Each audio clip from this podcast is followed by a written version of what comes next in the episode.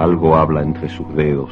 Asisto a su duración en lo instantáneo. Formas que destejen y tejen esta vida. Veta de amor reconocen los míos, no aler. Si cada noche cae convulsa, asesinada. Es tarde y tú sabías que decía, te quiero.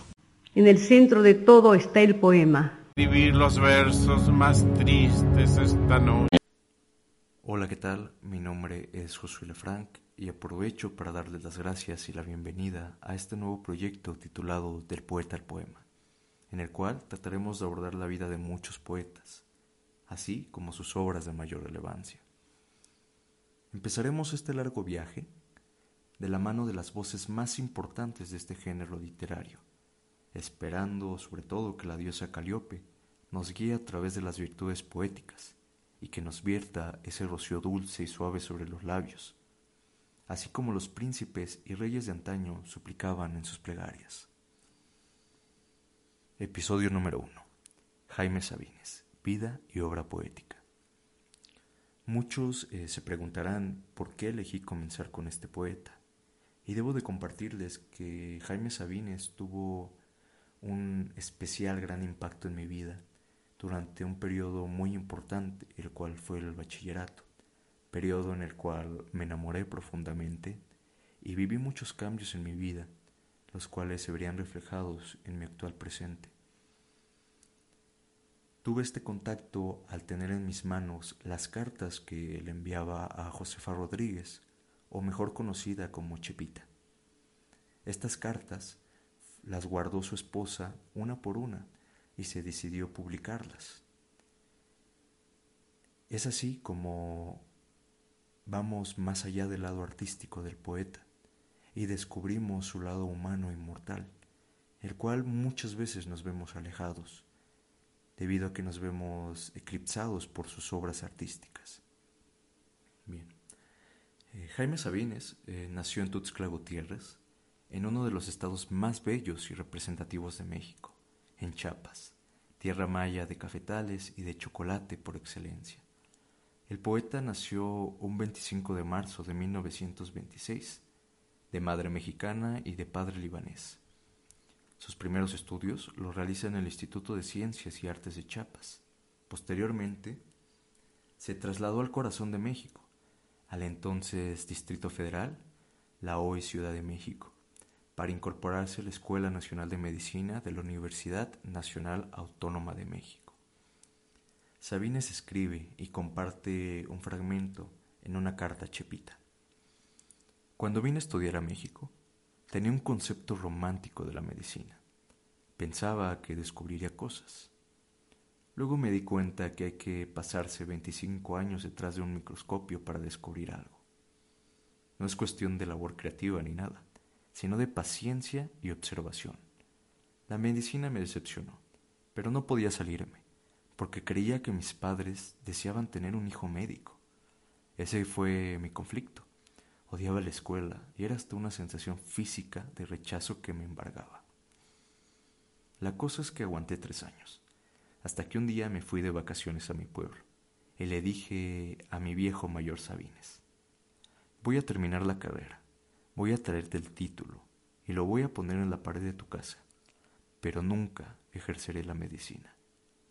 Se lo confesé en medio de una tensión tremenda y que no me había atrevido a hablar durante tres años. Me miró serio y contestó, bueno, ¿y quién te obliga a ti a estudiar medicina? Sentí que se me doblegaban las rodillas. Le dije, tú y mi mamá. No, señor, nos da mucho gusto tener un hijo médico, pero es igual a que sea abogado, médico o ingeniero. Lo importante es que se destaque en algún aspecto de la vida. Escuché a mi papá y se me quebró toda la defensiva. Me fui llorando a mi cuarto y me pasé como una hora puro llanto. Me dejaron llorar. Después abandoné la carrera y estuve un año en Chiapas. Luego vine a estudiar filosofía y letras y me sentí como pez en el agua. Los tres años en medicina me hicieron verdaderamente poeta, cuando, cuando me sentí obligado a verme a mí mismo, hablar de mí mismo, de mi gran soledad, de mis angustias, de mis dolores y mis esperanzas, mis sueños. Y sentí el contraste con la ciudad, que me apachurraba todos los días en la escuela, o el aire de México que no me gustaba. Y eso, que en esa época era limpio, no esta porquería que ahora respiramos. Más tarde, durante su estancia en la Ciudad de México, al poeta chapaneco le tocaría vivir uno de los episodios más terribles cometidos en México, la matanza de Tlatelolco del año de 1968, suceso donde a diez días de la celebración de los Juegos Olímpicos en nuestro país, el ejército mexicano, bajo las órdenes directas del presidente Díaz Ordaz, abrieron fuego contra civiles desarmados, donde gran parte de las víctimas fueron estudiantes, mujeres y niños. Este lamentable suceso sería recordado por el poeta en uno de sus más grandes y contundentes poemas titulado Tlatelolco del 68. Nadie sabe el número exacto de los muertos, ni siquiera los asesinos, ni siquiera el criminal. Ciertamente, ya llegó a la historia este hombre pequeño por todas partes, incapaz de todo, menos rencor. Tlatelolco será mencionado en los años que vienen, como hoy hablamos de Río Blanco y Cananea, pero esto fue peor. Aquí han matado al pueblo. No eran obreros parapetados en la huelga, eran mujeres y niños estudiantes, jovencitos de quince años, una muchacha que iba al cine, una criatura en el vientre de su madre, todos barridos certeramente acribillados por la metralla del orden y justicia social.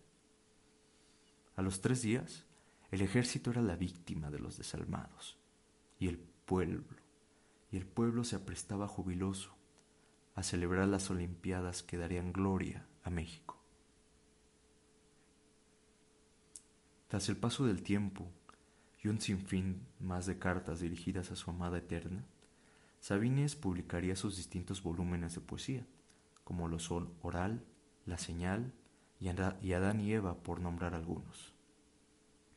Más tarde se dedicaría a la política y después sería galardonado con el Premio Literario de Chiapas.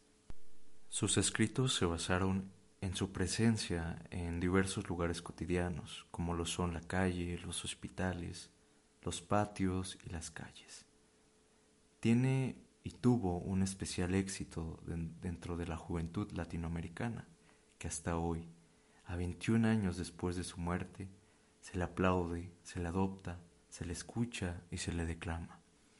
A lo largo de su vida, Sabines obtuvo diversos reconocimientos, entre los cuales resalta el premio a Javier Villaurrutia de escritores en 1972 y el Nacional de Ciencias y Artes en el área de lingüística y literatura en 1938.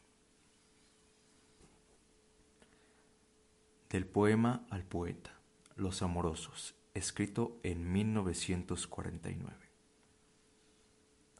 Los amorosos callan. El amor es el silencio más fino, el más tembloroso, el más insoportable. Los amorosos buscan. Los amorosos son los que abandonan, son los que cambian, los que olvidan. Su corazón les dice que nunca han de encontrar, no encuentran, buscan. Los amorosos andan como locos porque están solos, solos, solos, entregándose, dándose a cada rato, llorando porque no se salvan al amor. Les preocupa el amor. Los amorosos viven al día. No pueden hacer más, no saben.